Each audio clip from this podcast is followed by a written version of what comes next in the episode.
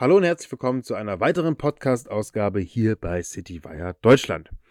Ja, das Asset Management in Deutschland ist eine zunehmend älter werdende Branche. Überall werden händeringend junge Talente für die Vermögensverwaltung, das Private Banking oder eben auch das Fondsmanagement gesucht. Warum das so ist und wie die Branche vielleicht attraktiver werden könnte für junge Talente, wollen wir in dieser Podcast-Ausgabe diskutieren. Ja, und um das zu diskutieren, habe ich mir eben eines dieser jungen Talente eingeladen, nämlich Wilhelm Möller. Für die Zuhörer, die Wilhelm noch nicht kennen, er ist 23 Jahre alt, hat mit 21 die Advanced Sustainable Investment GmbH gegründet und vergangenes Jahr ein Artikel 9 vor den Fight for Green aufgelegt. Ganz nebenbei ist er noch im Börsenverein seiner Stadt, nämlich Leipzig, aktiv, hat sein erstes Staatsexamen abgeschlossen und hat dafür gesorgt, dass Fridays for Futures nach Leipzig kommen und dort die ersten Demonstrationen mit organisiert. Hallo Wilhelm. Hi Philipp, grüß dich. Schön, dass ich hier sein darf. Ja, ich habe es jetzt gerade schon mal angeteasert, so ein paar Dinge genannt, die du gemacht hast im vergangenen Jahr. Es waren offensichtlich sehr bewegte Monate für dich. Kannst du uns mal ja, einen Rückblick geben? Wie war das vergangene Jahr für dich? Was ist so alles passiert? Ja, sehr gerne. Ähm, also du hast explizit auch dem vergangenen Jahr gefragt, also 2022. Begonnen hat das Jahr tatsächlich beim Notar im Februar. Dort haben wir nämlich 25 Prozent der Advanced Sustainable Investment GmbH an unsere Hauptinvestoren verkauft, abgetreten und haben dafür Seed Money in Aussicht gestellt bekommen. Und mit diesem Commitment konnten wir dann zugehen auf unsere Dienstleister, die wir für das Fondsgeschäft brauchen, also Depotbank, Fondsgesellschaft, Haftungsdach und konnten uns quasi drauf und dran machen, nun einen ähm, zulässigen Partner oder zulässige Partner zu finden für die Fondsauflage. Das heißt, äh, das Jahr hat ähm, sehr, sehr toll begonnen ähm, und wir haben dann auch sofort gestartet. Wir haben also relativ viele Angebote uns eingeholt von Fondsgesellschaften, Verwahrstellen. Haftungsdach hat tatsächlich dann schon festgestanden. Das ist die Proaktiva GmbH gewesen. Und ja, haben uns dann in der Folgezeit, also April, Mai, Juni, ähm, gemeinsam mit dem Team, also dem Team von der Fondsgesellschaft Haug Officer Lampe, ähm, als auch mit Wirtschaftsprüfern von PwC Deutschland uns dran gemacht, das Fondskonzept in ein Verkaufsprospekt zu fließen, fließen zu lassen und genau, haben dann am 7.7. oder beziehungsweise am 7.7.2022 waren wir dann soweit. Der Fonds war aufgelegt. Das Seed Money ist in das äh, Sondervermögen geflossen und wir haben unsere ersten Orders aufgegeben und der Fight for Green Fonds ist so mit knapp 7,7 Millionen äh, zur Erstzeichnung entstanden, aufgelegt worden. Einen Monat später ging es tatsächlich bei mir gleich weiter, weil ich nämlich im August mein erstes juristisches Staatsexamen geschrieben habe, was ich auch erfolgreich bestanden habe, also den schriftlichen Teil der staatlichen Pflichtfachprüfung. Und ja, dann nach dem Staatsexamen ähm, ja, ging es dann im Fondsgeschäft sofort weiter. Ja, also die, das Staatsexamen habe ich quasi eingeschoben ähm, und dann mit dem Fondsgeschäft Gas zu geben. Ähm, ja, bis Ende des Jahres sind so bis zu 8,8 Millionen dann insgesamt am Fondsvolumen generiert worden. Und ja, dann ging es für mich im Februar diesen Jahres dann zur mündlichen, nee, im Januar diesen Jahres, Entschuldigung, im Januar diesen Jahres zur mündlichen Prüfung der staatlichen Pflichtfachprüfung im ersten juristischen Staatsexamen. Und die habe ich auch erfolgreich äh, bestanden und war damit fertig, Diplomjurist, habe dann meine, mein Zeugnis bekommen, meine Urkunde und so weiter und so fort und habe dann äh, natürlich weiter Fondsgeschäft gemacht, die ganze Zeit. Die ganze Zeit Fondsgeschäft, parallel, du hattest es schon angesprochen, ähm, hatte ich mich engagiert im Akademischen Börsenverein Leipzig als Finanzvorstand, da bin ich heutzutage immer noch. Ich war im BVH, also den Bundesverband der Börsenvereine an deutschen Hochschulen. Dort war ich Mitarbeiter in der Rechtsabteilung ehrenamtlich Genau, also man merkt, äh, Finanzen haben in, bei, im letzten Jahr eine sehr, sehr große Rolle gespielt. Ich habe, äh, würde ich sagen, die ersten extrem wichtigen Karriereschritte abgeschlossen oder bin die gegangen. Also das letzte Jahr war sehr, sehr aufregend. Ja, also es war enorm viel an, an Erfahrungsdichte, die, die es da gab. Ähm, ja, und jetzt blicke ich sehr, sehr optimistisch in das äh, bevorstehende zweite Halbjahr 2023. Mhm, ja, es hört sich echt nach einem sehr bewegten Jahr an. Ich habe es ja gerade eben schon mal angeteasert. 2021 hast du deine eigene Firma gegründet. Kannst du uns mal erklären, wie es dazu kommt, dass du mit 21 eine Fondsgesellschaft gründest und dann 2 Jahre spä äh, 1 Jahr später, sorry, deinen eigenen Fonds auflegst? Was wie kam's denn dazu?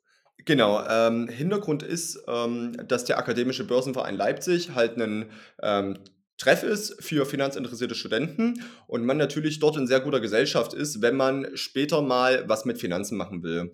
Und das war bei mir der Fall. So sah auch mein, ähm, beruflicher Werdegang im Studium aus. Ich hatte mich, äh, gleich im fünften Fachsemester für 2 Schwerpunkte eingeschrieben. Das ist eigentlich unüblich. Normalerweise macht man nur einen. Und ich hatte mir damals, ähm, die Vorlesungen angeschaut, einmal zum Steuerrecht. Das war quasi der erste Schwerpunkt. Und der zweite Schwerpunkt war bei mir Unternehmensrecht, also insbesondere Kapital- und Konzernrecht, also Ka Kapitalgesellschaftsrecht und Konzernrecht. Genau, und so dass man die Grundlagen, äh, die man natürlich schon kannte, ja, was braucht man, um eine GmbH zu gründen? Stammkapital für 25.000 Euro, ja, danach ein Stück weit natürlich vertieft hat, ja, im Rahmen des Studiums. Also solche Fragen wie, wie verhält sich eine Geschäftsführung, wie oder welche Pflichten bestehen, welche Rechte haben die Gesellschafter, etc. Und das heißt, wenn es um das Thema rund um Gründung geht, hatte ich tatsächlich sehr, sehr viel Input äh, seitens des Studiums. Es ist ja wirklich äh, der Rechtsbereich gewesen. Auch, eben auch solche Fragen, wie erstelle ich ein, eine Satzung für die GmbH und so weiter und so fort. Und mit diesem äh, theoretischen Wissen ähm, haben Robin und ich uns kennengelernt im Akademischen Börsenverein und haben drüber am Anfang nur so ähm, gedanklich geredet, was man mal später machen könnte.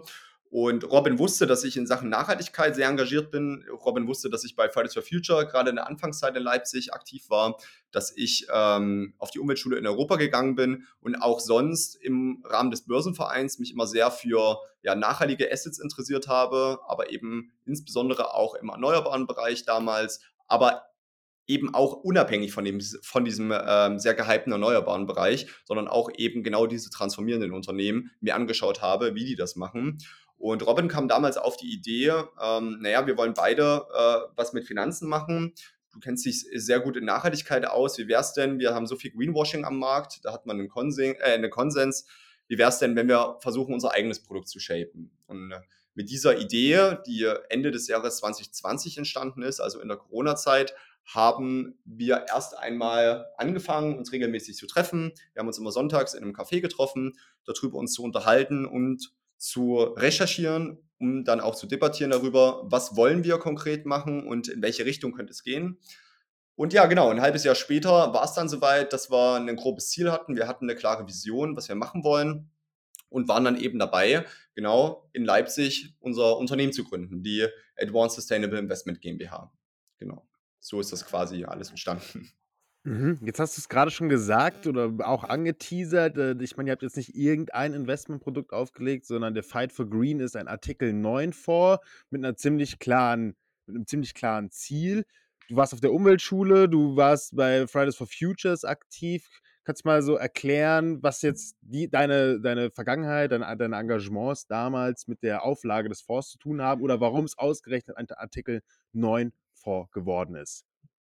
Genau, das kann ich sehr gerne. Also, du hattest ja meine Vergangenheit gerade schon ein bisschen angesprochen. Ich war ja, ähm, sowohl bei Fridays for Future als auch auf der Umweltschule, aber das das reicht schon wirklich sehr, sehr weit, ja. Mein Vater, ähm, ist sehr engagiert im NABU und auch bei Greenpeace heutzutage immer noch, damals schon und hat mich damals als Kleinkind schon mit zum NAJU genommen, ja, also zum Jugendbund des Naturschutzbundes. Und wir haben dort erste Arbeitseinsätze gemacht zur Erhaltung beispielsweise von, Wiegen, von Wiesenvegetation, haben wir also Entbuschungsaktionen gemacht hier in meiner Heimat. Genau, also das Thema Artenschutz, Umweltschutz, aber insbesondere auch Klimaschutz, das spielt schon sehr, sehr lange bei mir im Leben eine sehr, sehr große Rolle.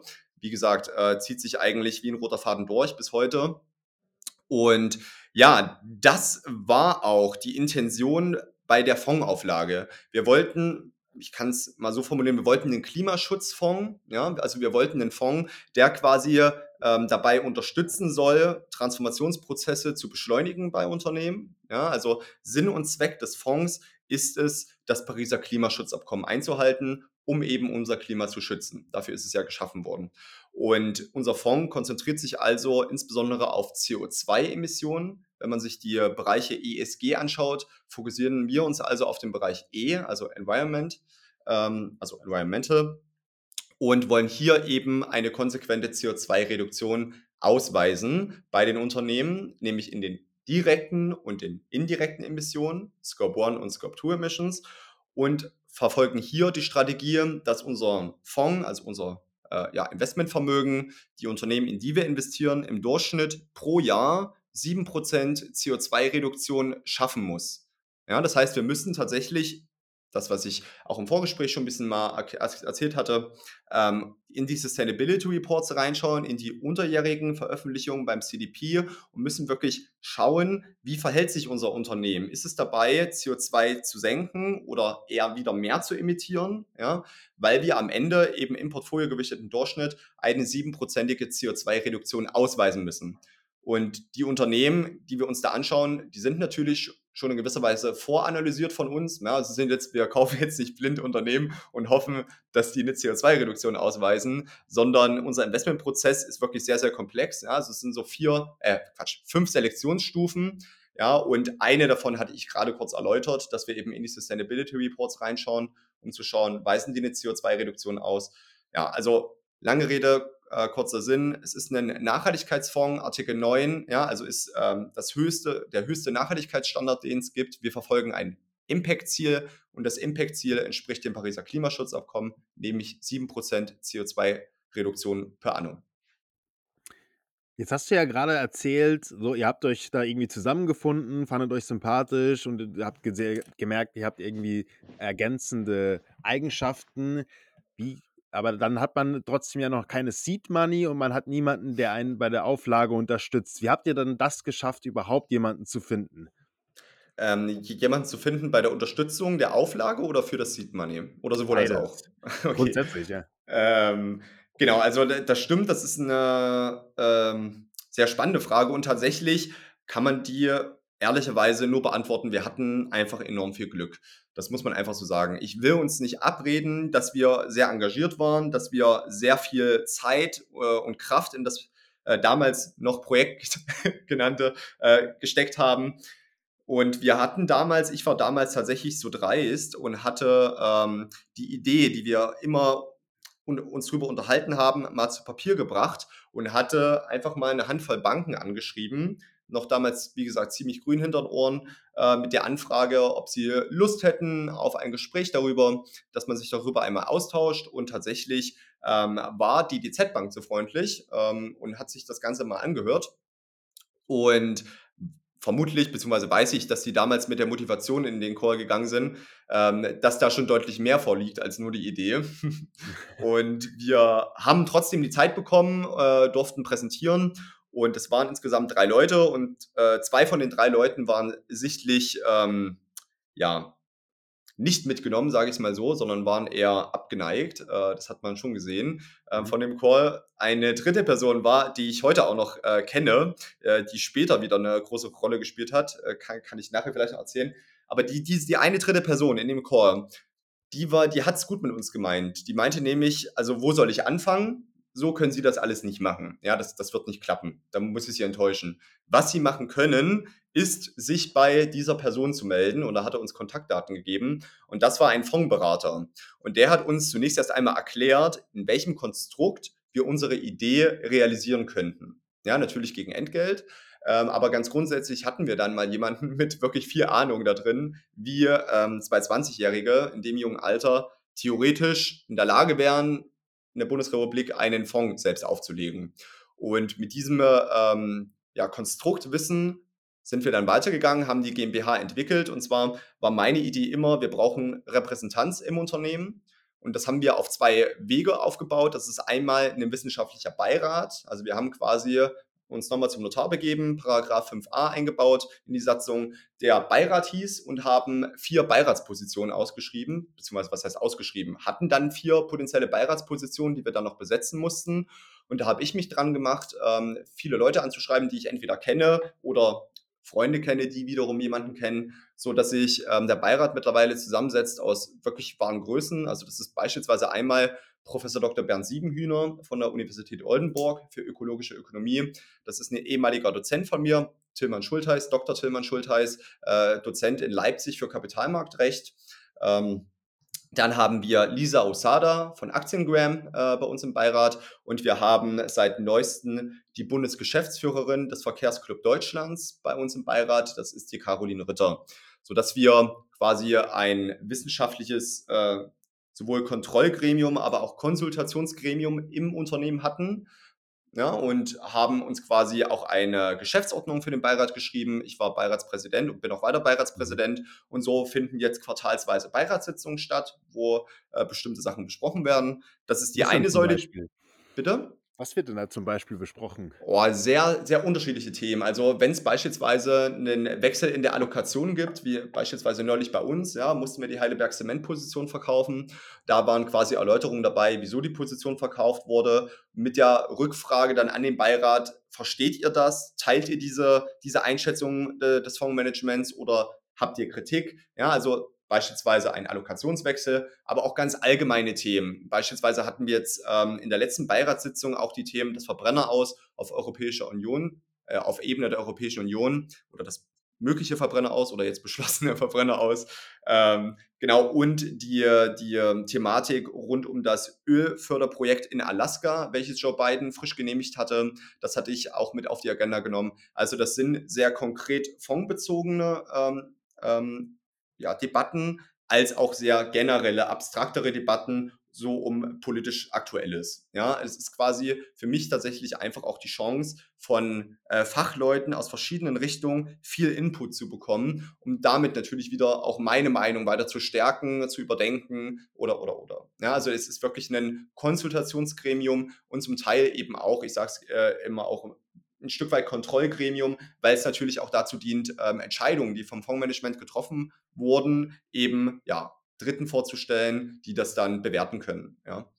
Genau, also das ist sozusagen die, der Beirat als ähm, eher untypisches Gremium für eine GmbH, welches wir trotzdem zusätzlich haben.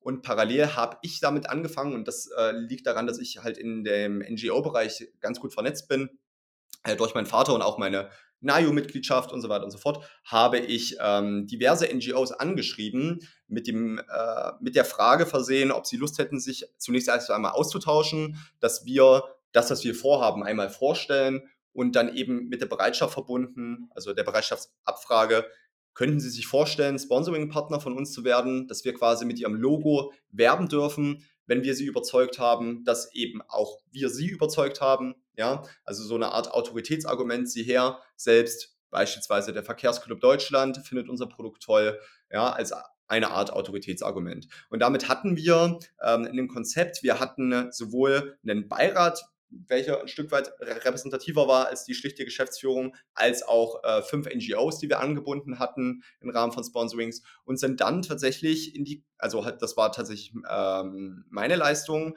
ähm, bin dann tatsächlich in die Kaltakquise gegangen. Das heißt, wir haben den VUV ähm, ähm, in gewisser Weise wie gemolken.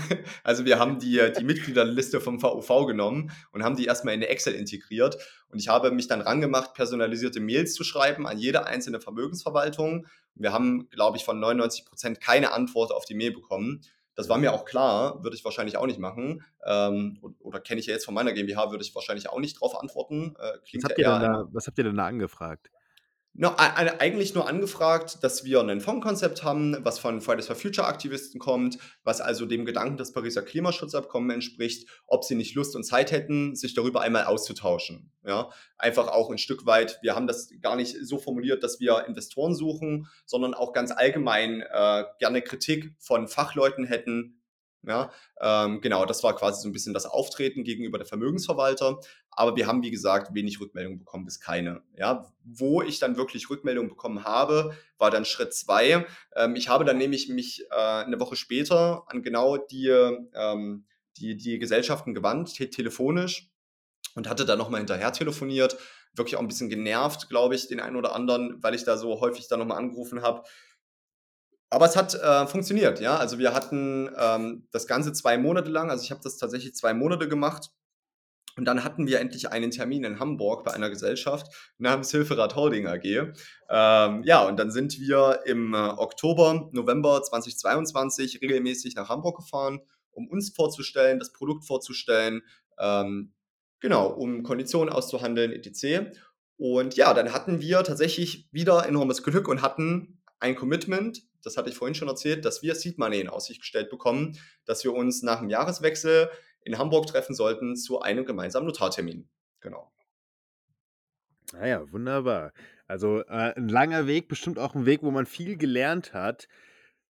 Ähm, jetzt hast du ja schon ein paar Mal erzählt und angeteasert, dass du Aktivist bei Fridays for Futures warst. Das ist ja auch gerade aktuell, sage ich mal, wird das kontrovers diskutiert.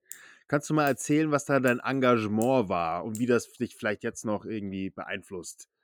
Genau, äh, das kann ich sehr, sehr gerne machen. Also Fridays for Future ist ja so im Jahr 2018, 2019 entstanden im Norden von Europa und war damals eigentlich in Mitteleuropa zwar schon bekannt, aber noch nicht so präsent. Ja, also das, was ja heute Straßenblockaden waren äh, oder sind, war ja damals bei Fridays for Future der Protest, dass Schüler und Schülerinnen einfach nicht zur Schule gekommen sind am Freitag. Ja. Und das war damals schon ähm, sehr kontrovers diskutiert worden. Ist das überhaupt eine Protestform, die so sinnvoll ist, die man zulassen sollte, sollte der Staat da nicht härter durchgreifen. Aber es gab einfach so eine breite Welle von Bereitschaft von sehr jungen Leuten, eben auch den Freitag zu schwänzen und auf die Straße zu gehen, sodass das so sukzessive auch nach Deutschland übergeschwappt ist. Ja, und wir hatten in Deutschland 2019 also Anfang 2019 erste große Demos in Berlin, in Hamburg, also in den ganzen großen Städten. Und wir als ähm, ja, Ostdeutschland, beziehungsweise als, ähm, als äh, linker Pol in Ostdeutschland. Äh, ja, Leipzig ist, hat, ja das ein, hat ja eins der drei Direktmandate von den Linken. Ähm, genau, also Leipzig ist ja eine Studentenstadt, die sehr äh, links geprägt ist, auch mit viel Szene. Und wir hatten damals ähm, im Rahmen des Debattierclubs natürlich uns kontrovers ausgetauscht darüber, sind solche Protestformen sinnvoll oder nicht, ja? Oder ähm, minimieren sie nicht die Bereitschaft der älteren Bevölkerung, Klimaschutz zu betreiben, ja? Und ähm, hatten uns eigentlich nur, wie gesagt, ganz grundsätzlich über die äh, Protestform unterhalten und kamen dann aber nach dem Debattierclub in äh, Gespräche dahingehend, naja, wir müssten das eigentlich auch in Leipzig machen, weil Konsens war auch im Debattierclub klar, ist man da unterschiedlicher Meinung, es soll eine Debatte entstehen, aber ganz grundsätzlich war Konsens, das ist was Sinnvolles, wir müssten das in Leipzig eigentlich auch machen. Wieso gibt es das in Leipzig noch nicht? Ja? Und das war damals die Zeit, wo ich im zweiten Fachsemester war. Ich hatte Staatsorganisationsrecht ähm, und insbesondere da auch Grundrechte, ja, Artikel 8 Versammlungsfreiheit und auch die Anforderungen, die daran zu stellen sind, ähm, wenn man eine Versammlung abhalten will, also dass man sie anmelden muss. Ähm, oder wenn man eine Spontandemo macht, das unverzüglich nachholen muss, ja, oder wie man Versammlungsleiter wird. All dieses theoretische Wissen wurde mir in der Zeit übermittelt und ich habe mich dahingehend dann eben in die Gespräche mit eingebracht, in denen ich meinte, naja, Versammlungen anmelden können wir dort, Versammlungsleiter äh, muss das und das und das erfüllen, ja, der muss sich dort und dort und dort melden und hat die Pflichten und Rechte. Also ich konnte mich da in gewisser Weise einbringen und so kam es dazu, dass die ersten äh, Fridays for Future Demos in Leipzig eben entstanden sind, eben durch genau diese Absprachen. Wir also auch Plakate geschrieben haben. Ähm, an, am so und so vielten ist gemeinsames äh, Plakate malen auf dem Campus. Ja, und ja, so ist das entstanden. Und da ähm, es wurde, ich war da natürlich nicht alleine, ja, es gab ganz, ganz viele Organisatoren dahinter. Ähm, aber es, ja, so kam es zur ersten wirklich sehr, sehr großen Fridays for Future Demo in Leipzig. Werde ich nie vergessen. Gibt es auch tolle Bilder vom, äh, und Videos, die ich noch habe ähm, wie quasi einmal vom ähm, Bundesverwaltungsgericht ähm, quasi die Studiegruppe war, also äh, nicht Studiegruppe, die Schülergruppe war vom Bundesverwaltungsgericht in Leipzig und auf dem Campus die Studiegruppe, also die Studierenden und quasi die Studierendengruppe angefangen hat, über die Moritzbastei zum Bundesverwaltungsgericht zu laufen und quasi dort die Studiegruppe abzuholen. Und das waren so viele Leute, das war Wahnsinn, das war wirklich Wahnsinn. Und dann sind wir quasi einmal komplett durch Leipzig über den Ring gelaufen und ja, haben demonstriert und es war eine tolle Zeit. Und äh, ja, die hat enorm geprägt, auch meines Erachtens nach, weil ähm, Fridays for Future da noch, ähm, da noch, äh, ja, wie, wie sage ich das jetzt, noch die Ideen formulierte, die auch ich hatte, beziehungsweise eher nicht die Ideen formulierte, sondern die Kritik hatte, die auch ich extrem geteilt habe. Ja, wir haben 2015 einen völkerrechtlichen Vertrag geschlossen und wir machen de facto viel zu wenig dafür. Und die ganze Welt macht viel zu wenig dafür. Und deswegen muss es jetzt eine globale Bewegung von jungen Leuten geben, die aufsteht, die sagt, so geht's nicht weiter, ihr verspielt hier unsere Zukunft. Ja, und diesen Gedanken, den fand ich so wichtig und ähm, ja so herausragend, den ich auch eben nur bei Fridays for Future gesehen hatte, ähm, dass ich mich da gerne engagieren wollte. Das ist in der Zeit dann ein bisschen hat sich das verlaufen, auch ein Stück weit meines Erachtens nach, weil Fridays for Future auch ein Stück weit, ähm, sage ich mal, sich breiter aufgestellt hat, eben nicht nur noch Themen von Klimaschutz angesprochen hat, sondern auch viele soziale Themen, etc. Und da habe ich mich äh, in der Folgezeit immer weniger gesehen, auch wenn ich den Kerngedanken von Fridays for Future immer noch zu 100 Prozent teile. Die Emissionen müssen runter. Und ne, jetzt wieder Bogen zurückgespannt äh, zum Fonds. Auch das ist ja Sinn und Zweck des Fonds. Ja? Sinn und Zweck des Fonds ist, Emissionen zu senken, weil das einfach gerade am dringlichsten ist. Ja, und das habe ich damals bei Fridays for Future geliebt, dass die quasi mir aus der Seele gesprochen haben ähm, und ich mich da sehr, sehr gerne engagieren wollte und wollte das demzufolge auch im Fonds umsetzen. Mhm. Jetzt hast du es gerade ja schon gesagt, du damals und du, es gibt jetzt, du kannst dich damit jetzt nicht mehr so ganz identifizieren. Wie blickst du denn auf die aktuelle Debatte? Äh, gerade jetzt vielleicht auch um die Klimakleber in Anführungszeichen. Ja. Ich meine, die Diskussion hat ja auch mittlerweile sogar die Vermögensverwaltung erreicht, hat ja ein größerer äh, Vermögensverwalter vor ein paar Wochen angekündigt, die Strafen für die Klebeaktion übernehmen zu wollen, hat es dann daraufhin wieder zurückgezogen. Das wurde ja Mhm. auch in der Community kontrovers diskutiert, sage ich mal. Wie ist da so dein Blick gerade auf die aktuelle Debatte? Ja, also der Blick auf die aktuelle Debatte, vielleicht das mal ganz abstrakt, ist unglaublich emotional. Ne? Also das ist ähm, äh, schon sehr bewundernswert, sage ich mal, wie, wie, äh, wie, wie man sich darüber austauschen kann und streiten kann, auch wunderbar streiten kann darüber. Ähm, genau, aber ganz grundsätzlich würde ich sagen, ist es eine, ist eine pauschale Antwort einfach nicht möglich. Und das wäre auch nicht gerecht, würde ich sagen, weil die Aktionen der letzten Generation sehr unterschiedlich sind. Ja, also wir, wir, erinnern uns wahrscheinlich alle dran, neben den Klebeaktionen hat es am Anfang diese, diese Kartoffelbrei-Fälle gegeben und Tomatensoßenfälle im, in, in, äh, im Kunstbereich. Ja, wir hatten jetzt aber in der Vergangenheit auch Fälle, wo gezielt ähm, Infrastruktur beschädigt wurde. Also ich meine jetzt gar nicht Straßen, sondern ähm, tatsächlich Infrastruktur im Öl- und Gasbereich beschädigt wurde oder zumindest versucht wurde zu beschädigen so dass ähm, natürlich ähm, zunächst eine Differenzierung stattfinden muss über welche Teilnehmer oder über welche Aktionen man sich in der letzten Generation äh, oder über welche Teile der letzten Generation man jetzt reden will. Über ähm, ganz grundsätzlich die Rolle der letzten Generation ähm, habe ich mir auch natürlich Gedanken gemacht und bin zu dem Ergebnis gekommen, dass ich im Großen und Ganzen trotzdem die letzte Generation für sehr, sehr wichtig halte, weil erstens der Grundimpuls der letzten Generation ein positiver ist also es ist quasi keine kriminelle Organisation, die sich selbst bereichern will oder ähnliches, sondern es geht ganz einfach um eine positive Grundsache. Ja, wir wollen zu mehr Klimaschutz mahnen. Das ist die erste Sache. Und die zweite Sache ist ganz einfach, dass die, ähm, dass die letzte Generation könnte meines Erachtens nach ähm, die Rolle einnehmen, und ich denke, das wird sie auch machen, immer wieder zu mahnen. Also Fridays for Future, jeden Freitag zu sagen, wir, wir müssen mehr Klimaschutz machen, das hat enorm was gebracht. Aber dabei bleibst natürlich, dabei darf es natürlich jetzt nicht bleiben, weil die Klimaschutzmaßnahmen von jetzt reichen ja auch noch nicht aus, ehrlicherweise. Und deswegen braucht es meines Erachtens nach irgendwie eine Gruppe, die immer wieder die Dringlichkeit klar macht.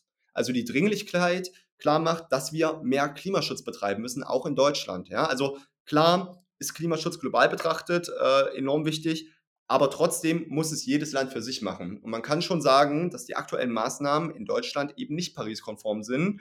Ja, und deswegen es Leute braucht, die daran immer wieder erinnern. Unsere Maßnahmen reichen noch nicht, ja, wir müssen noch mehr machen und so weiter und so fort. Und genau diese Rolle nimmt meines Erachtens nach die letzte Generation ein und konterkariert so den Versuch ähm, mancher Politiker immer wieder zu bremsen. Damit will ich jetzt gar nicht auf die FDP zu sprechen kommen, überhaupt nicht, sondern das ist parteiübergreifend so, dass häufiger mal in dem Nebensatz, in Talkshows oder so immer suggeriert wird, immer so ähm, insinuiert wird, ja, wir müssen das ja jetzt alles jetzt nicht sofort machen, wir haben ja noch genug Zeit, ja, und da würde ich sagen, nimmt die letzte Generation eine sehr, sehr wichtige Rolle ein, eben nämlich die Gegenrolle. Ja, wir müssen viel machen, wir müssen das jetzt machen, etc.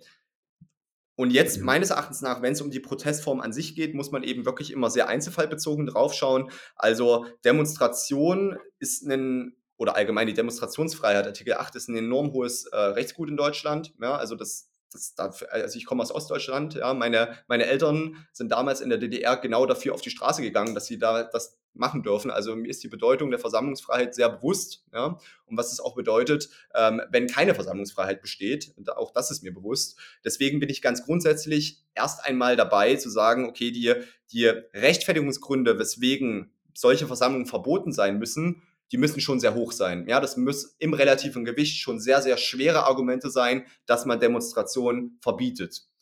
Und nun ist es so, dass man ja äh, ganz grundsätzlich sagen kann, naja, die Demonstrationsfreiheit hört eben dann auf, wenn Straftaten begangen werden. Und dem, und das teile ich ehrlicherweise auch, ja, also das sehe ich genauso. Also die Demonstrationsfreiheit zu instrumentalisieren zur Straftatbegehung sollte nicht stattfinden. Die Frage ist halt nun wiederum, ob das die Demonstranten, äh, ob das die Demonstranten gezielt machen, ja, also gezielt darauf anlegen, genau die, die, die Versammlungsfreiheit zu instrumentalisieren, um Straftaten zu begehen oder ob es nicht andersrum ist. Ja, also mhm. ähm, das muss man halt immer Einzelfall betrachtet äh, sich anschauen. Und es gibt Fälle, wo ich sagen würde, okay, hier ist es richtig, dass da auch, auch mit Strafe gedroht wird und gegebenenfalls auch wirklich dann sanktioniert wird, also umgesetzt wird.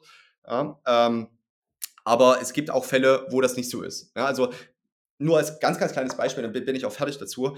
Ähm, man kann ja Straßenblockaden auf verschiedenste Wege machen. Ja, man kann ja die komplette Autobahn beispielsweise oder die komplette Straße blockieren, sodass absolut niemand mehr durchkommt, auch kein Rettungswagen, auch kein ähm, Mann beispielsweise, der zu seiner Frau in Kreisheim muss, weil die gerade ein Kind bekommt oder zur Beerdigung muss oder, oder, oder. Also extreme Fälle, wo man auf jeden Fall sagen muss, die Personen müssen jetzt durch. Ja, die nicht durchzulassen, das wäre eine unbillige Härte für die Person ähm, und ja, nicht, nach, nicht nachzuvollziehen. Ja, da würde man, wenn man im Sprech der Nötigung ist, sagen, das ist verwerflich. Für die Juristen, die den Podcast hören, die werden das verstehen. Ähm, wenn man allerdings Straßenblockaden so organisiert, dass in solchen Extremfällen Rettungswagen, Polizeiwagen oder, oder, oder die eben genannten Fälle problemlos durchkommen können und wirklich nur ein bestimmter Teil der Autofahrer eben gebunden wird zeitlich für eine gewisse ja, Zeit, dann würde ich sagen, ist man auf jeden Fall raus aus der Strafbarkeit und dann ist man im Rahmen der Demonstrationsfreiheit auf jeden Fall geschützt, also der Versammlungsfreiheit. Ja, also ähm, ganz grundsätzlich, wie gesagt, muss man den Einzelfall anschauen, wie die Demonstrationen oder die äh, Versammlungen organisiert sind, ja, um dann eben zu einer Bewertung zu kommen, ist das jetzt noch von der Versammlungsfreiheit gedeckt oder eben nicht. Also du merkst, ich habe da eine sehr differenzierte Betrachtungsweise. Pauschal gehe ich da gar nicht vor. Da spricht auf jeden Fall der Anwalt aus dir, merke ich gerade, von deiner Argumentation. Es gibt aber auch natürlich immer wieder Stimmen, nur um das jetzt mal gesagt zu haben und die Debatte jetzt nicht, um das nicht viel zu sehr zu vertiefen, die den Aktivisten vorwerfen, ähm, Leben zu gefährden, was du gerade schon angeteasert hattest, indem man eben keine Krankenwagen mehr durchlässt durch Straßenblockaden. Es gibt Leute, die auch sagen, dass sie deswegen Staatsfeinde sind. Oder das finde ich die legitimere Kritik ist ja auch, dass durch diese extremeren Aktionen ähm, praktisch Menschen, die eigentlich für Klimaschutz äh, da sind und dafür zu begeistern werden, verschreckt werden und dann nicht da, dadurch einfach nicht abgeholt werden. Wie siehst du das denn? Also die, die, die, die Kritik, ähm, gerade letzteres teile ich tatsächlich, weil das auch Sachen sind, die ich in meinem persönlichen Umfeld mitbekomme. Personen, die ähm, ja äh, dahingehend einen Bewusstseinswandel gemacht haben oder beziehungsweise einen Gedankenwandel gemacht haben, eben erkannt haben, okay, wir müssen wirklich Klimaschutz betreiben, dass die jetzt wieder eine Abneigung ähm, oder ja abgeneigter sind, das kriege ich, wie gesagt, auch in meinem persönlichen Umfeld mit und das sehe ich auch als wirkliche Gefahr an, auf jeden Fall. Ähm, ja, die Kritik dahingehend, sie lassen keine Rettungswagen durch, wie gesagt, teile ich. Ähm, also wenn dem so ist, dann sollte das auch äh, strafrechtlich berücksichtigt werden, auf jeden Fall. Ähm, nun ist es aber, wie gesagt, immer so, und darauf möchte ich nochmal hinweisen, der Grundimpuls der letzten Generation ist ein grundpositiver. Ja, also diese Terroristenvergleiche oder so, die finde ich erstens sehr unfair und zweitens auch extrem verzerrend. Ja, und ich bin mir nicht immer sicher, was schädlicher ist, die Demonstration oder dann das danach Gesagte über die Demonstranten. Ja, weil wenn CDU beispielsweise und CSU sich immer die Bälle zuspielen und sagen, naja, ähm, jetzt ohne politische Wertung, ne, nur das bekommen wir natürlich mit dem politischen Geschehen, ähm, wenn die sich die Bälle immer zuspielen und sagen, ja, das ist ja eine grüne äh, RAF, ja, oder eine, wie eine Terrororganisation, dann weiß ich ehrlicherweise nicht, ob dieses Gesagte eher dazu führt, dass die Leute das aufschnappen und dann der Überzeugung sind, ja, die könnten ja recht haben, das ist ja wirklich alles schlimm und dadurch die Bereitschaft sinkt. Also da bin ich mir gar nicht so sicher, von welcher Richtung das kommt, ob das wirklich von den Demonstranten kommt mit einem grundpositiven Ansatz oder äh, Dritten, die eben dann das kommentieren. Ja, also da bin ich mir tatsächlich nicht so sicher. Was man auf jeden Fall sagen kann, ist, dass die Debatte höchst emotionalisiert Ja. ist mittlerweile. Ja. Naja, okay, zurück zur Vorindustrie. ähm, ja, ich habe es ja am Anfang schon angesprochen, es ist eine sehr alte Industrie oder eine, eine alternde Industrie. Es gibt weniger, also sie gibt es natürlich, die jungen Fondsmanager, die jungen Vermögensverwalter, aber es gibt sie, sage ich mal, weniger, beziehungsweise sie werden gesucht. Was glaubst du denn, warum das so ist? Warum gibt es so wenig junge Menschen, die in die Industrie kommen? Und wie kann man da Anreize schaffen, dass mehr junge Menschen wieder in die Vermögensverwaltung, ins Private Banking oder ins Fondsmanagement gehen? Ja, ähm, das ist tatsächlich gar nicht so eine leicht zu beantwortende Frage. Also ehrlicherweise ähm, glaube ich, dass es zum einen an dem strukturellen Fachkräftemangel ganz allgemein äh, liegt, ja, dass uns einfach Arbeitsplätze fehlen, äh, beziehungsweise Arbeiter fehlen, ähm, Arbeitnehmer fehlen. Ähm, ich glaube, das ist nicht nur in der Finanzbranche äh, momentan problematisch. Mein Bruder ist Arzt, ja, der kann mir da ein Lied von singen, dass denen auch Personal fehlt. Ähm, ich glaube tatsächlich auch ein Stück weit, dass sich das Problem wieder auflösen wird in Zukunft tatsächlich. Ähm, und zwar Hintergrund ist so meine Erfahrung im Börse, in den Börsenvereinen, was ja Anlaufstelle für junge finanzinteressierte Leute ist. Und da ist schon die Erfahrung gewesen, ich habe dort angefangen im Jahr 2019, da waren wir so 60 Mitglieder. Durch die Corona-Zeit sind wir mittlerweile 240 Mitglieder. Also wir haben einen enormen Zulauf bekommen von jungen Leuten, von jungen finanzinteressierten Leuten. Und auch meine Erfahrung ist, dass gerade in meinem Umfeld Leute, die mit Finanzen vorher überhaupt nichts zu tun hatten, immer finanzinteressierter werden, ja, durch die Smart Worker, die es gibt und so weiter. Und ich denke tatsächlich ähm, gehe auch stark davon aus, dass gerade solche Börsenvereine eben genutzt werden müssen von der etablierten Fondsbranche als Schnittstelle hin zum jungen Publikum.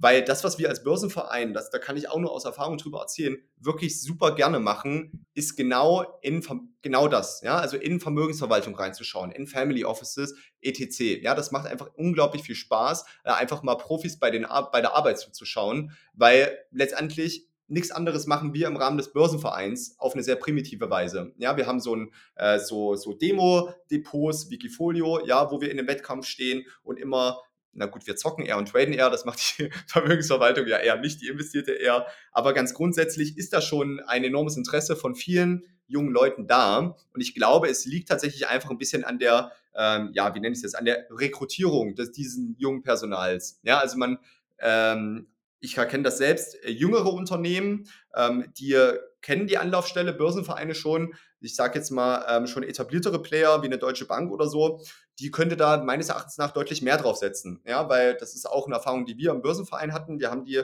tausendmal angefragt, hätten sie Lust, ähm, nicht mal gemeinsam mit dem Akademischen Börsenverein Leipzig eine Veranstaltung zu organisieren. Wir könnten die Universität Räume anmieten, sie könnten sich vorstellen und so.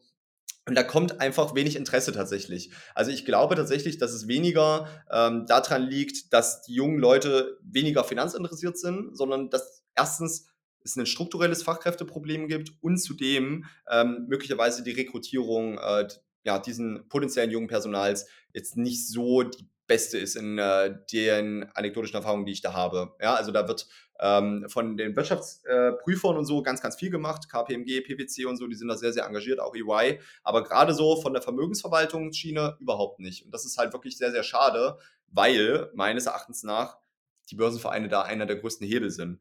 Also die, die, dass immer weniger Leute in der Finanzbranche arbeiten, das kann durchaus sein. Das, da, dazu kenne ich tatsächlich wenig Zahlen, sondern auch nur Erfahrungen, die ich habe. Ja, Stichwort Fondkongress. Ähm, aber ich glaube tatsächlich, dass es eher gerade in äh, so eine Zeit ist, wo immer mehr Leute sich für Finanzen interessieren. Ja, also das ist zumindest das, was ich in meinem sozialen mhm. Umfeld stark wahrnehme und auch in meiner Vorstandszeit schon wahrgenommen habe. Jetzt vor allem wahrscheinlich auch geprägt durch den Retail-Boom, den du gerade schon angesprochen ja. hast, während Corona der letzten zwei Jahre. Ähm, ja, andere Sache, es gibt nicht nur sehr wenige junge Leute, es gibt auch ähm, sehr wenige Frauen in der Industrie. Wie ist das denn bei euch im Börsenverein? Ist das da durchmischter oder habt ihr da auch einen sehr geringen das, Frauenanteil? Das ist, äh, das ist 'n Riesenproblem, der Frauenanteil. Den haben wir nämlich auch, ja. Also, äh, trotz dessen, dass wir, ähm, so Zwanziger sind, ja, also bei uns ist eigentlich niemand älter, sage ich mal, als 26 oder die wenigsten älter als 26. Trotzdem ist der Frauenanteil total unterrepräsentiert. Und das ist wirklich sehr, sehr schade, weil wir wirklich meines Erachtens nach viel dafür gemacht haben. Grade ich habe, äh, mich da sehr engagiert, dass wir beispielsweise die Satzung gendern, ja, auch wenn, ähm, ich persönlich, ähm, kein super Freund bin vom Gendern und so, war meine Idee, na ja, wir müssen's irgendwie schaffen, mehr Frauen zu bekommen, ja, und, ähm, wir wollen mehr Frauen haben, also müssen wir die auch direkt ansprechen, ja. Das war quasi so 'n bisschen die Idee, auch wenn, ähm, ja, das vielleicht ich persönlich jetzt sonst nicht mache, ja. Ähm, was wir auch gemacht haben, ist, dass wir wirklich explizit, ähm, Frauenveranstaltungen, ähm, beziehungsweise nicht wir als ABV, aber der BVH, Frauenveranstaltungen organisiert haben, also so Meetups extra nur für Frauen. Ähm, beispielsweise, äh, was wir noch gemacht haben, ist eben wirklich, wenn wir, ähm, Veranstaltungen haben, also erst die Veranstaltung, ja, im Börsenverein, also wo wir wirklich neue Mitglieder akquirieren wollen. Ähm, für den Börsenverein wollen wir auch wirklich gezielt Frauen ansprechen und da ist es halt auch so, dass wir wir haben, äh, glaube ich, 'ne Handvoll Mädels grade bei uns im ABV, äh, in leitender Verantwortung. Sind so 3, 4 Stück. Äh, und da haben wir wirklich auch gefragt: „Könnt ihr nicht mitkommen, äh, zu zu dem Zeitpunkt oder da gezielt Frauen ansprechen, dass wir mehr Frauen reinbekommen, äh, in in den Verein?“ Also, das ist 'nen totaler Struggle. Also, da kämpfen wir wirklich sehr.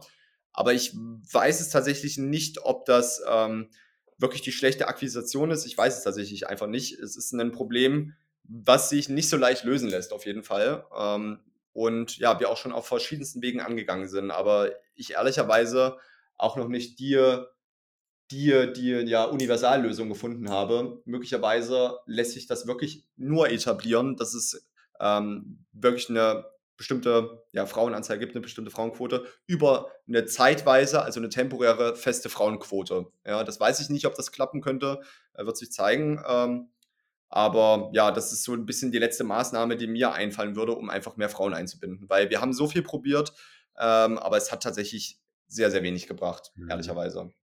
Gut, das andere Problem ist natürlich wahrscheinlich auch, was ich zumindest immer wieder gesagt bekomme, dass es keine weiblichen Bewerber gibt. Das heißt überhaupt erst mal genauso wie bei den Jungen, vielleicht 'n ähnliches Thema, dass es weniger junge Bewerber gibt. Man muss irgendwie da vielleicht von der Unternehmerseite mehr dafür tun, was du grade auch schon gesprochen äh, erwähnt hast, um die, äh, Frauen oder junge Bewerber allgemein, äh, mehr anzuwerben oder zu akquirieren.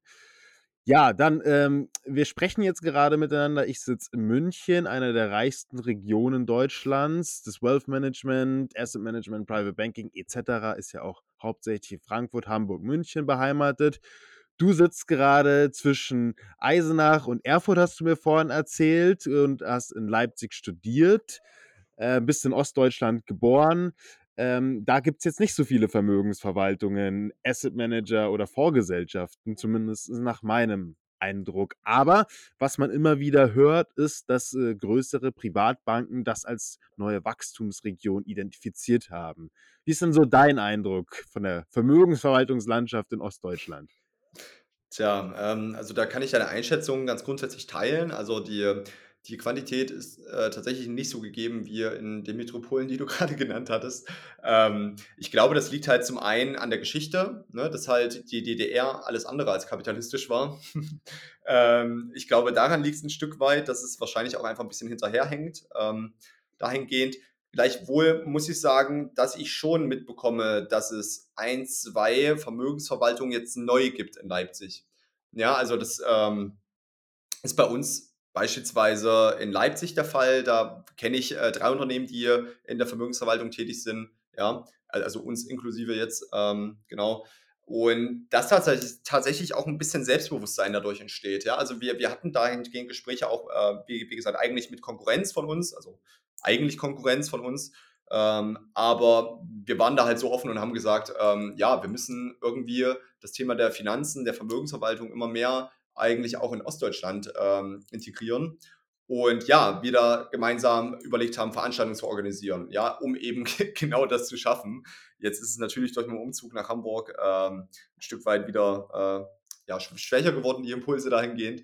Aber das ist 'ne Einschätzung, die ich ganz grundsätzlich, wie wie gesagt, teile. Ich glaube, da tut sich schon 'n bisschen was. Ich glaube, das ist, wie gesagt, historisch bedingt, sehe es aber auch als starken Wachstumsmarkt, ja. Ähm ja, tatsächlich. Und vielleicht ein wichtiger Grund ist halt auch einfach, ähm, dass in Ostdeutschland halt auch einfach nicht so viel Geld vorhanden ist wie im Westen von Deutschland. Ja, also wenn ich da an, an Metropolen denke wie München oder Hamburg, ähm, ja, da, da, was man dort im Durchschnitt verdient, das, davon träumt ein Leipziger, ja, oder ein, oder ein Dresdner. Ja, also Mhm. das ist halt ähm, auch nicht so ausgeprägt, sage ich mal. Und vielleicht liegt es auch daran, ja, weil Vermögensverwaltung oder allgemein investieren macht ja Sinn, wenn man wirklich viel Geld hat. Und wenn man nicht viel Geld hat, dann, dann ja, macht das äh, schon Sinn auf jeden Fall, aber dann ist es vielleicht nicht so äh, renditestark oder so ertragsreich in absoluten Zahlen, wie es bei einem größeren Betrag wäre. Genau, also vielleicht schreckt auch das ab. Ich weiß es aber das tatsächlich nicht, keine Ahnung. Ja, lieber Wilhelm, vielen Dank für diese, äh, super interessanten Einblicke. Es war jetzt ein ganz schöner Rundumschlag, den wir hier gemacht haben. Ich würde das jetzt mal den Deckel drauf machen. Danke für deine Zeit und, äh, vielleicht bis zum nächsten Mal. Super, vielen lieben Dank, hat mich gefreut.